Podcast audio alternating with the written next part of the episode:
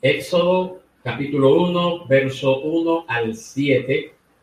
En esta mañana nosotros comenzamos una nueva serie de sermones expositivos, así que por un tiempecito estaremos en el libro de Éxodo. Éxodo es el segundo libro de nuestras Biblias. El tema del mensaje en esta mañana, el Señor tu Dios quien te revive.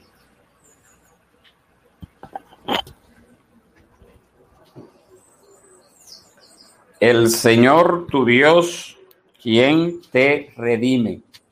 Éxodo capítulo 1, versos 1 al 7.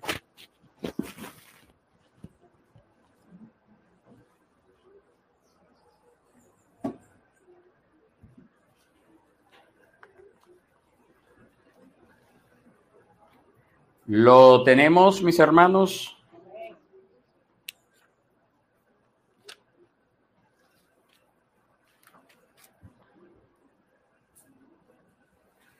Nos dice así la palabra del Señor. Estos son los nombres de los hijos de Israel que fueron a Egipto con Jacob. Cada uno fue con su familia. Rubén, Simeón, Leví y Judá. Isaacar, Zabulón y Benjamín. Dan, Neftalí, Gad y Aser todas las personas que descendieron de Jacob fueron 70 almas. Pero José estaba ya en Egipto. Y murió José y todos sus hermanos y toda aquella generación. Pero los israelitas tuvieron muchos hijos y aumentaron mucho y se multiplicaron y llegaron a ser poderosos en gran manera y el país se llenó de ellos. El país se llenó de ellos. Tremendo, ¿verdad, mis hermanos? Como les decía, Éxodo es el segundo libro escrito por Moisés y es el segundo libro también de nuestras Biblias. Forman parte de lo que se conoce como el Pentateuco, que es precisamente el nombre dado a los primeros cinco libros de la Biblia. Génesis, el primer libro del Pentateuco, eh, termina con lo que es el traslado del patriarca Jacob y su familia a la tierra de Egipto y con la muerte de su hijo José, y fue por medio de la intervención de José, que allí nosotros leemos cuando estuvimos en aquella serie hace un tiempecito atrás, que nosotros vimos que Dios usó este medio, este hombre, para que este, esta familia a la cual Dios le había prometido de que de esa familia vendría el Mesías, pues fueron librados de esa hambruna que se, que se desató en aquel tiempo y a causa de José, pues ellos pudieron ser librados de esto al ser trasladados a la nación de Egipcio, de Egipto. El libro del Éxodo, entonces, continúa lo que es la, la historia de los descendientes de Jacob a partir de donde termina el libro del Génesis. Ahora a los descendientes de Jacob ya se les llama israelitas en los primeros versículos del Éxodo, nosotros vemos cómo se menciona nuevamente a los hijos de Jacob. Eso lo vemos ahí en los versos 6 y 7. Mientras estos versículos, nosotros vemos que establecen un puente entre los primeros libros de la Biblia, al mismo tiempo cubren un espacio de tiempo de varios, varios centenares de años y nos presentan una situación completamente nueva en la historia de la salvación del pueblo de Dios. El Éxodo presenta los acontecimientos importantes que siguen a esa larga estadía de los israelitas en Egipto. Una permanencia que nosotros leemos en Éxodo 12:40, que nos dice allí que duró 430 años. 430 años duró esa permanencia de los israelitas en la nación de Egipto. Ahora, cuando nosotros vemos en nuestras Biblias, vemos que este libro se llama Éxodo.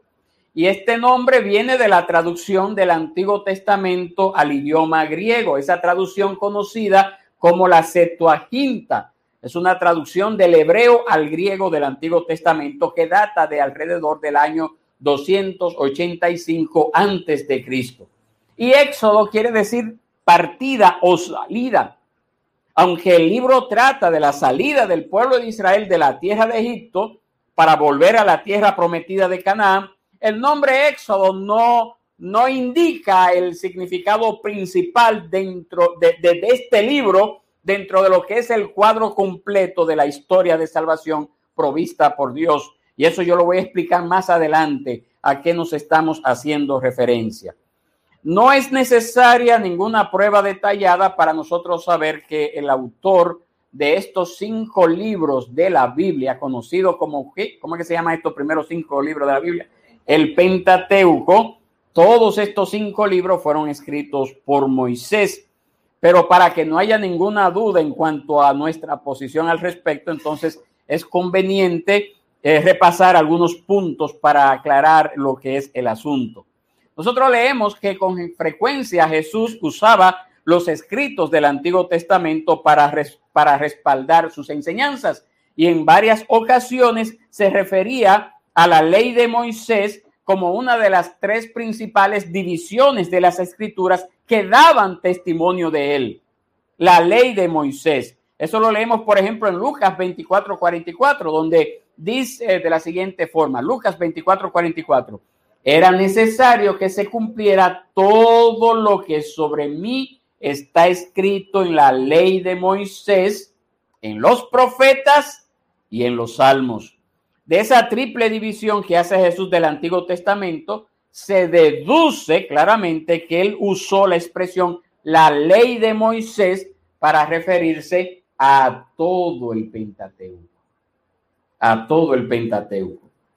En otro momento, durante su ministerio terrenal, Jesús desafió a los judíos incrédulos de su tiempo con las palabras que nosotros encontramos en Juan 5:46, que nos dice de la siguiente forma, porque si creyeran a Moisés, me creerían a mí, porque de mí escribió él, haciendo referencia a Moisés. Entonces, es así como Jesús señaló específicamente a Moisés como el autor de los cinco primeros libros de la Biblia.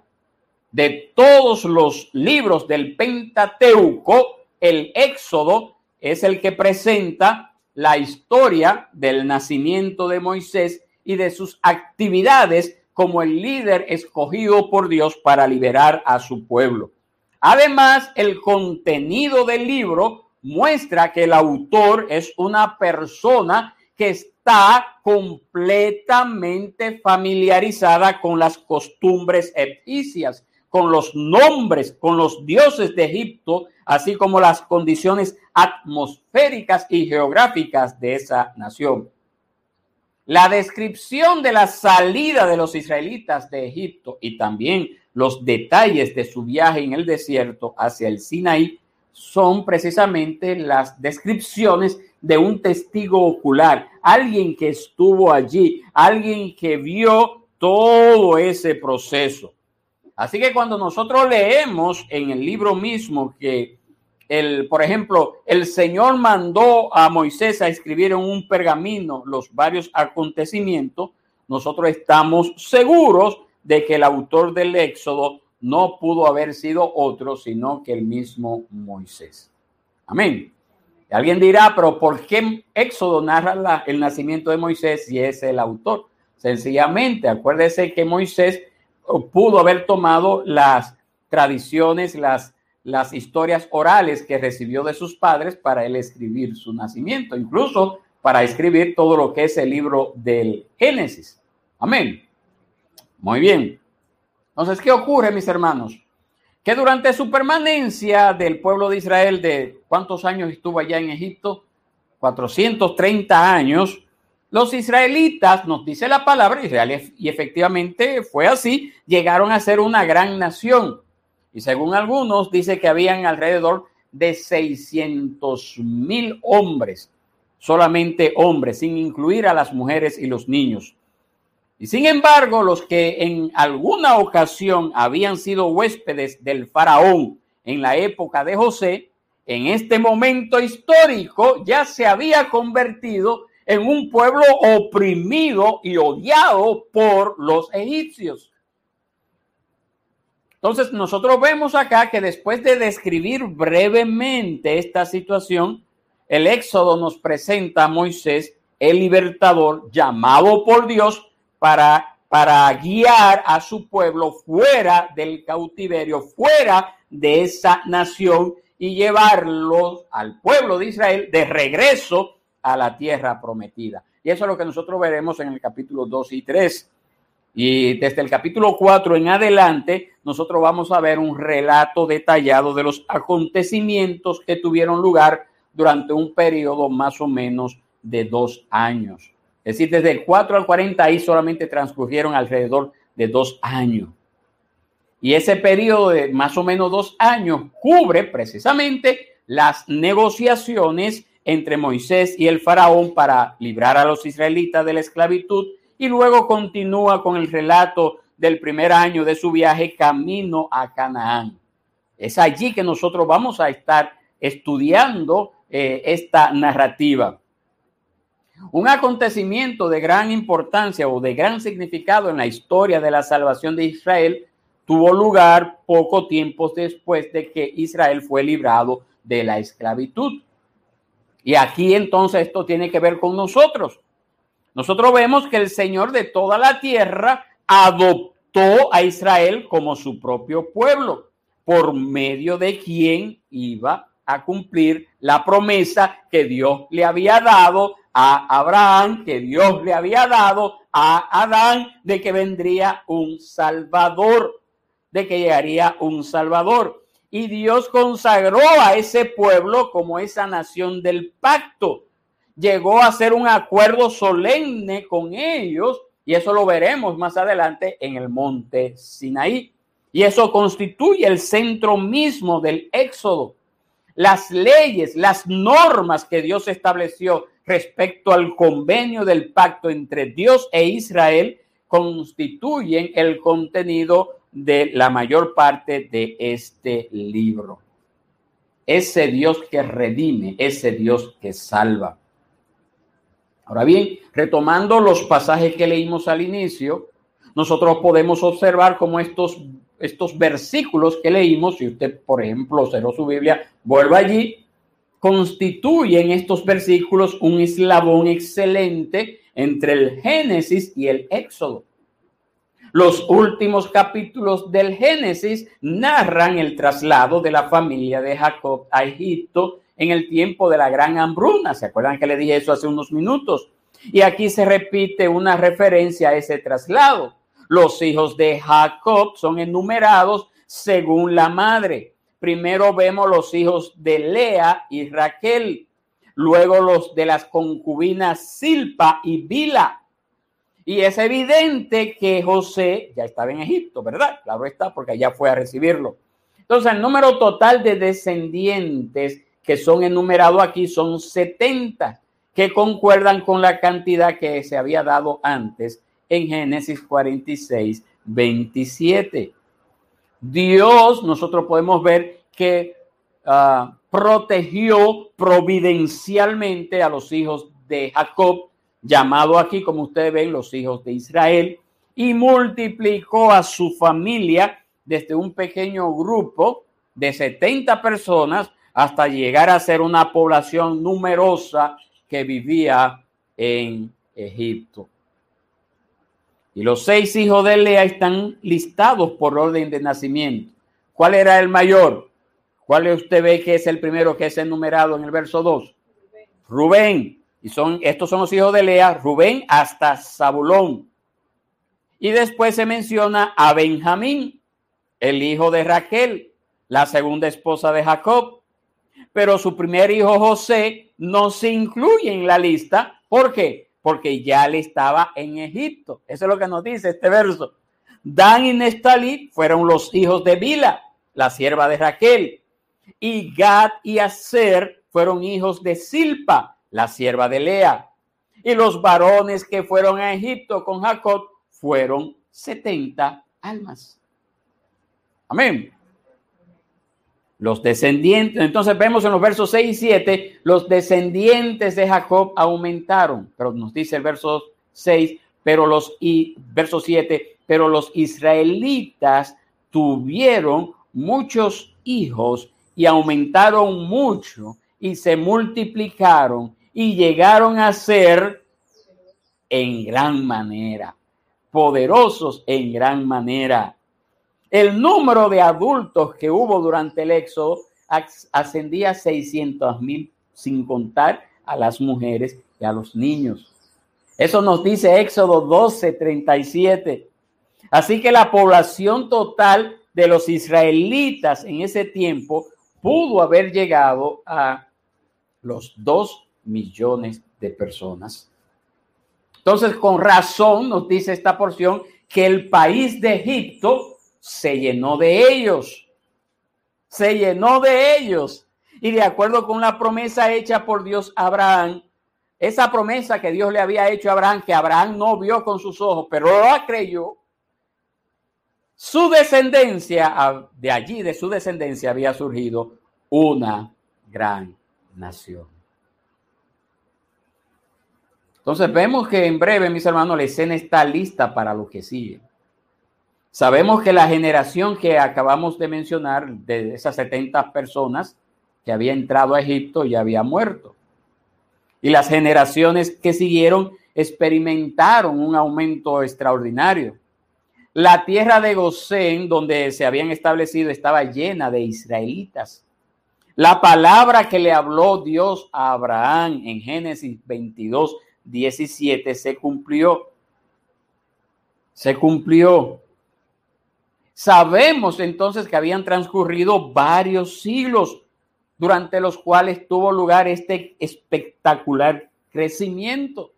Siglos que pasaron en una tierra extranjera y en circunstancias únicas, este pueblo.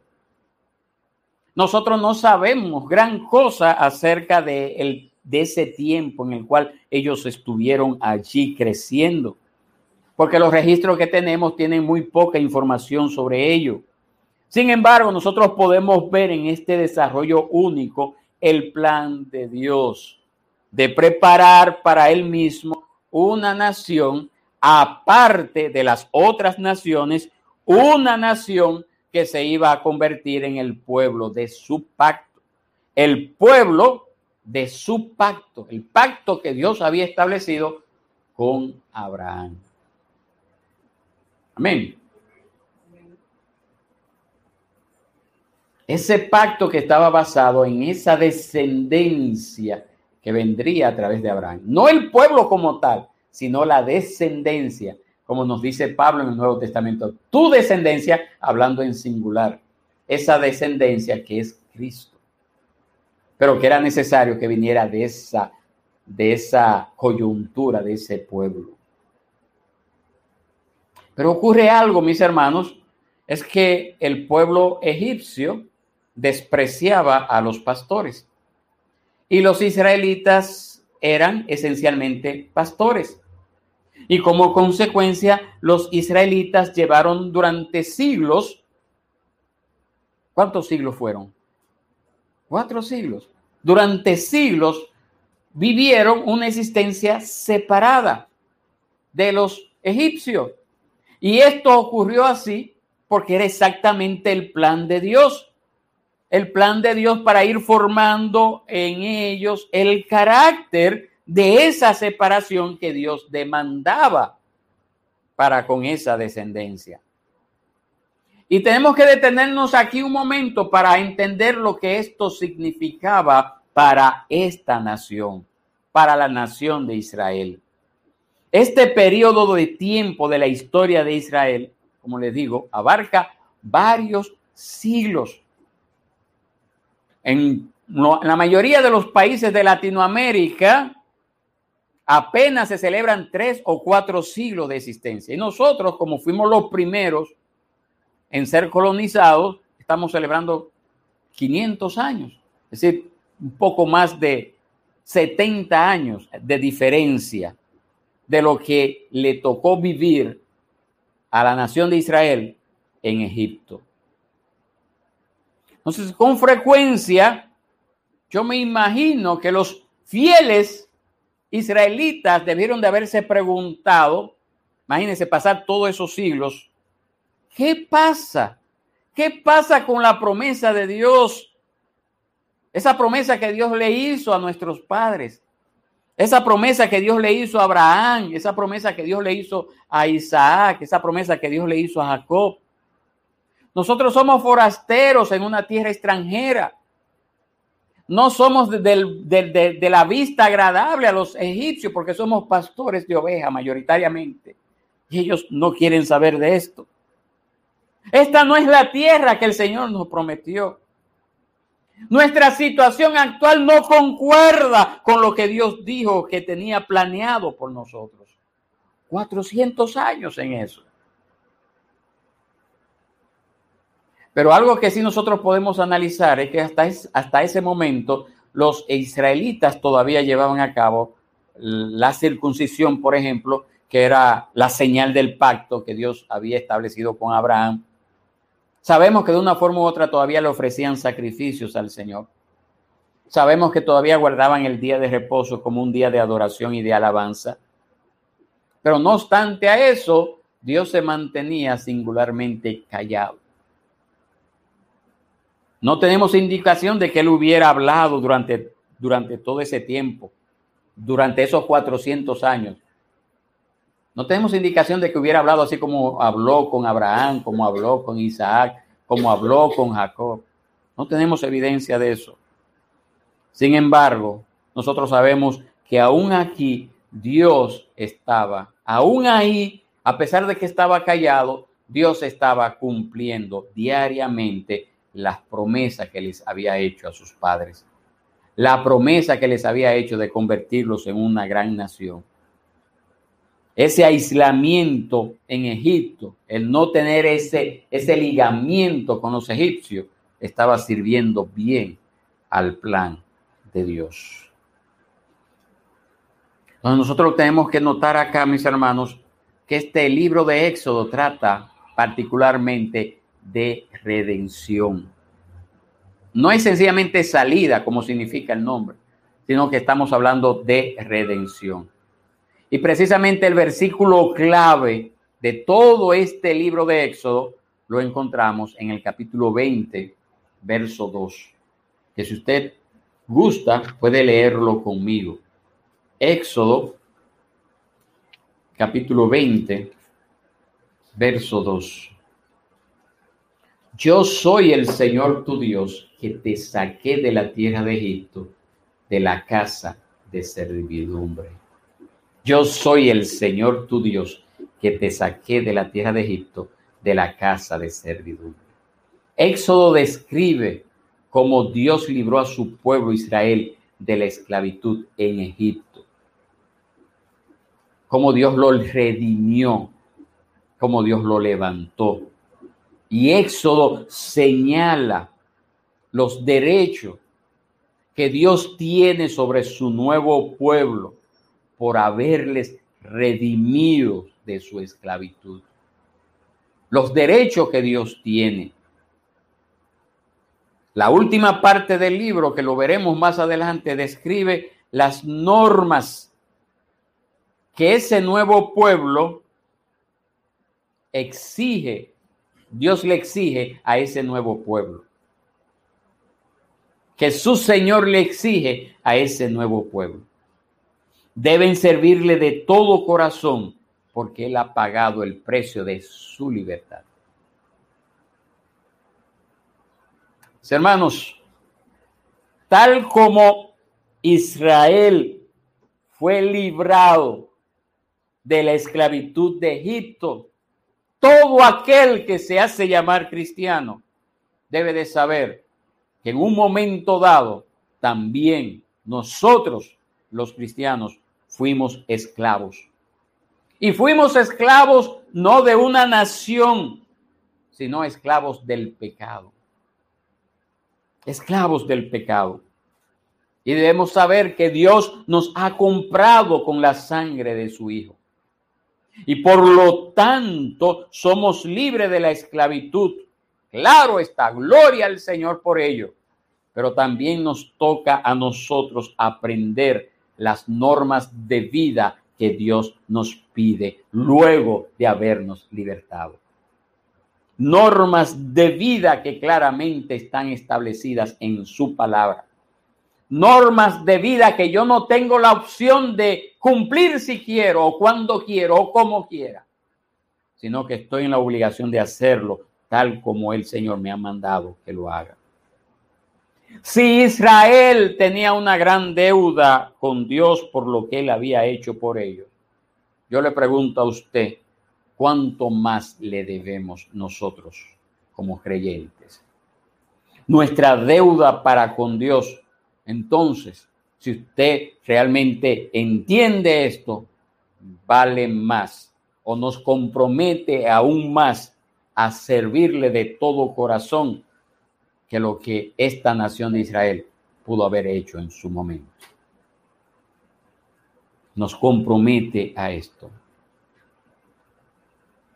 El libro de Éxodo por muchos tiempo ha servido de inspiración a que hombres eh, escriban, pinten o canten acerca de la historia narrada en estas páginas. Éxodo sigue siendo fuente de inspiración y ese mensaje inspiracional se aprovecha hoy con frecuencia, incluso hasta para incitar a estos movimientos eh, sociales, para provocar revoluciones políticas, y si esto motiva a ese hombre que no conoce al Señor a arriesgar su vida, ¿cuánto más debería de motivarnos a nosotros como pueblo de Dios a servir a Dios? ¿Cuánto más debería de motivarnos a nosotros? Los cristianos, mis hermanos, somos peregrinos y extranjeros, extranjeros en este mundo de pecado. Nosotros estamos al igual que la nación de Israel en su momento allá en Egipto. Estamos así llamados a estar separados. Y las cosas que hacemos no le va a gustar, no le gusta al mundo. Y va a provocar rechazo. Y va a provocar odio de parte del mundo. Y quizás en un momento lleguemos también a preguntarnos como el salmista, ¿hasta cuándo, Señor? Y el cielo quizás por momento pudiera parecer bastante distante. Ese cielo que estamos hablando no del aspecto físico, sino el cielo es eh, el cielo del lugar de morada del creyente. Y esas promesas que encontramos allí en las escrituras pudiera darse el caso también incluso que pareciera como algo tan distante como que no llegara el momento para, para, para que se cumpliera. Pero estas palabras que estaremos estudiando en Éxodo deben de servirnos a nosotros como un aliciente, debe de servirnos a nosotros como una palabra que nos lleve a recordar que Dios nunca abandonará su promesa y que sus planes se cumplen según sus propósitos perfectos para nuestra salvación. Sí, mis hermanos, es, necesario que siempre tengamos presente esto, especialmente cuando los problemas terrenales aumentan, cuando las fuerzas del mal de este mundo amenazan con destruirnos. Nosotros tengamos que mirar al Señor y aferrarnos a sus promesas. A pesar de que den la impresión de que dura mucho para llegar. ¿Cuántos israelitas en su momento no se sintieron como, ¿y cuándo es que nos va a librar el Señor? en medio de la esclavitud, en medio del dolor, del quebranto, del ser humillado por el simple hecho de ser de otra nación. Asimismo, también nosotros tenemos que aferrarnos a sus promesas.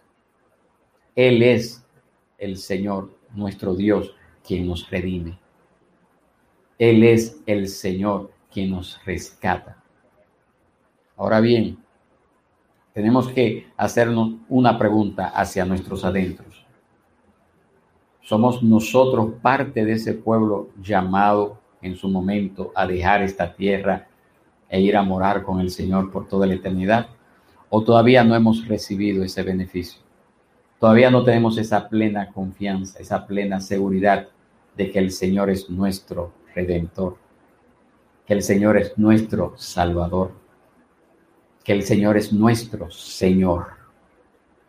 Porque es necesario que tengamos esto muy en cuenta, muy claro, muy definido para nuestros adentros. Él es nuestro Señor o no. Él ha salvado nuestra vida o no. Le estamos creyendo a sus promesas o no. Y en base a esto entonces actuemos, esperando, esperando el día glorioso en que este estado de cosas llegará a su fin. Estemos de pie, mis hermanos, y oremos al Señor.